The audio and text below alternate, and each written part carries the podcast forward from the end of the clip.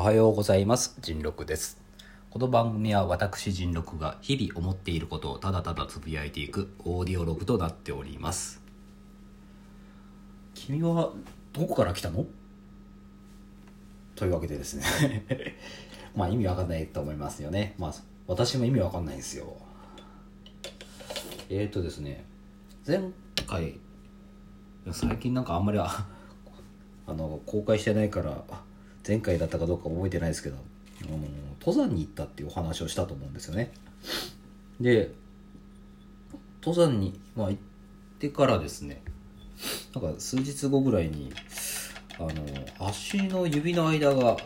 なんかすごく痛かったんですよね。で足いや足がまず痛くてあ登山の疲れが残ってるんだろうなと思ってたんですがあの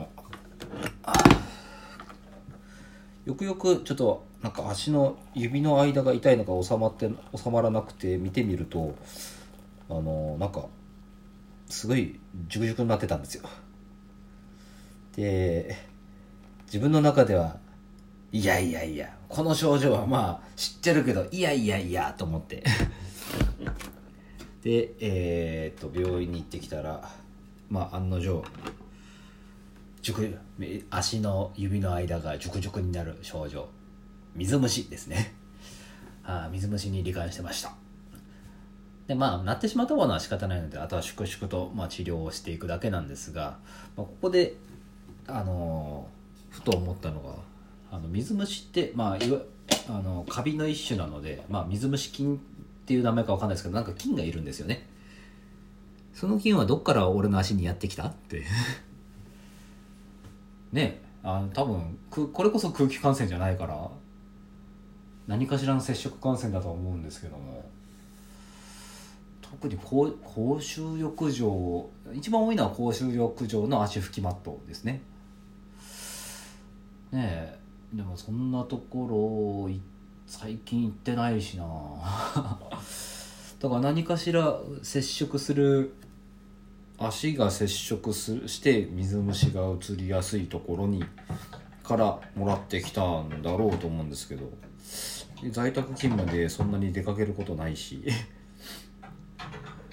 裸足になることが家以外でないからね。どこでもらってきたんだろうなっていうのが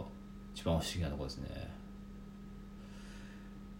え水虫。になるのは初めてじゃないんですけどね。あだ初めてじゃないんですけどなったのもすごいもう数年前とか十数年前とかそんなレベルなんで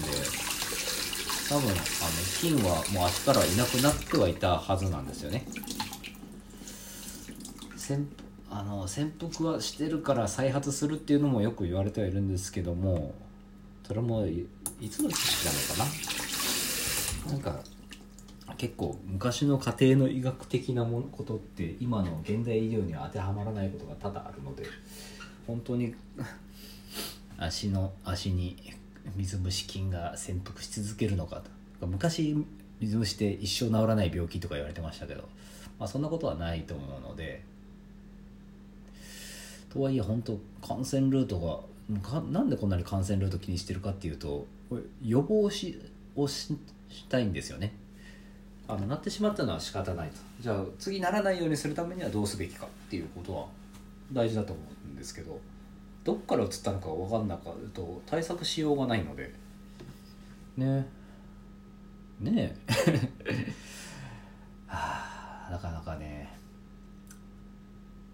あのかゆもうかゆみじゃなくても痛みなんですよね私の今の足は。本当に裂傷みたいになってるんでいや痛いんですよね。だから歩くのもちょっと痛いんですよ。かなまだかゆいレベルだったらよかったのかな。よくよくはねえか。なってんだから。うん。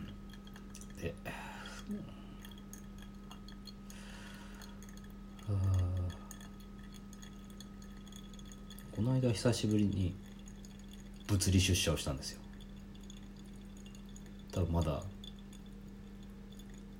片手で数えられるぐらいしか出社したことないんですけど。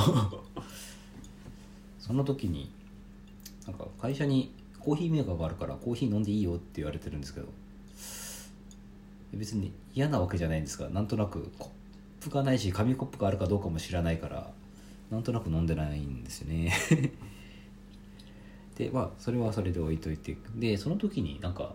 今一私の住んでいるところが一番近い自家焙煎のお店でコーヒー豆を買ってるんですけど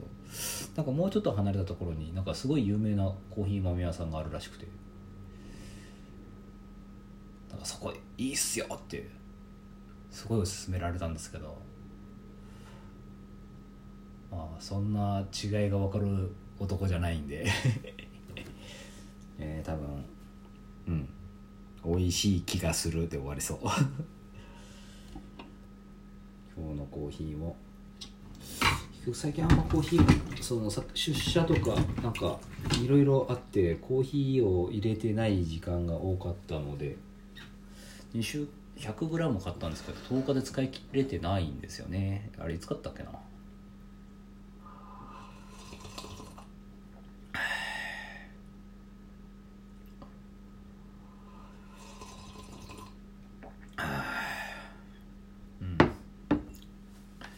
いも通り。これでなんかコンビニのコーヒーとか飲んだらなんか前ツイッターであのコーヒーをなんかとあるコーヒー屋さんのコーヒーを飲み始めたらコンビニのコーヒーが泥水みたいに思える感じてきたって言ってる人がいたんですけど。本当かよっていう。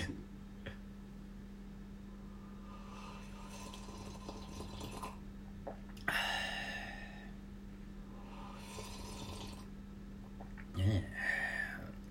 え。そんなに下超えてるの？うん。まあ泥水には感じるんだったらそのコーヒー屋さんのコーヒーを買ってくださいというだけで。ね。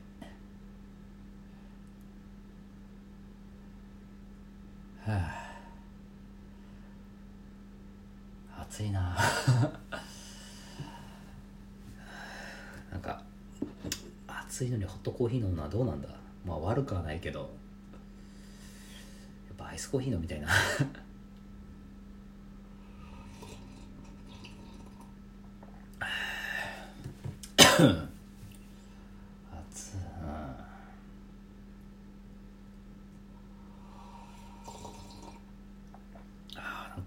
アイスコーヒーはなんかなんだっけ濃いめに作って氷を入れてそこにこうアイスコーヒー用のコーヒーを入れればいい感じになるとかならないとか。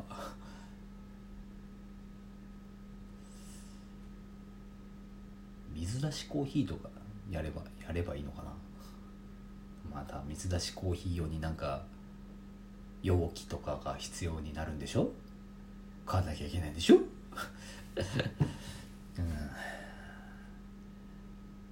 だるいなそれは。そこまでしてなんかアイスコーヒー飲みたいっていう情熱はないです。なんか誰かが作ってくれてるのをこぼれていただくのが身の丈に合ってます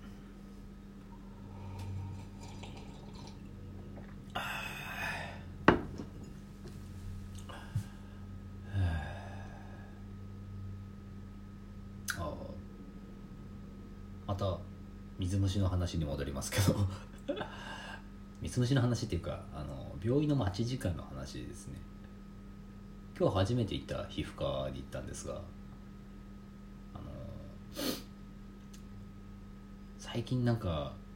病院ガチャが悪かったらしくてなんか先生の質云々よりはあのすごい待たされるっていうのが多かったんですよね。予約できないし来た順番で診察します。でその場にずっといなきゃいけませんけどこのご時世なのでソーシャルディスタンス保ってくださいとかなんかすごい矛盾したことを言う病院が多くて。で今日もなんかネット予約できるけれども初診はできませんで。初診は病院まで来いと言われて。なんか開店時間早々に行ってみたんですけどまあ結構並んでるかなと思ったら、まあ、案の定人はいっぱいいたんですがすごい回転が良くて